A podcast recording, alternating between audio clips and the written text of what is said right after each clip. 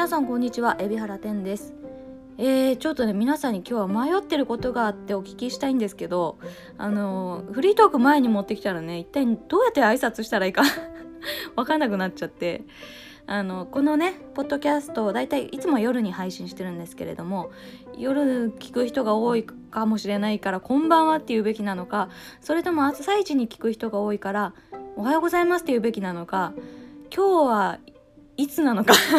今日はとか明日はっていう表現がをね今まで実はちょっと避けてきてたんですけど一体時系列どこに合わせて 私は挨拶したらいいのっていう悩みがあります。ちょっとこの辺りいいご意見あったら教えてください。えー、ちなみに、えー、火曜日はですね、えー、ハゲ声が復活しました。ちょっとねあの観覧はできないんですけれども、えー、生放送の方でご覧いただけますので、えー、夜、えー、9時9時じゃない19時から、えー、ご覧いただければ嬉しいです。どうぞよろしくお願いします。それでは海老原天がお送りする6月9日火曜日の天気予報です。東北地方は高気圧に覆われるためおおむね晴れる見込みです。関東甲信地方は高気圧に覆われて晴れますが湿った空気の影響により朝晩を中心に曇りとなる見込みです。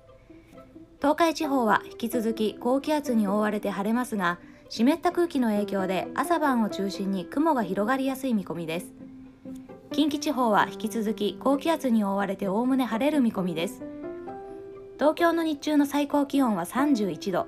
朝の最低気温は20度の予想。大阪の日中の最高気温は30度朝の最低気温は20度の予想です。それではまた明日。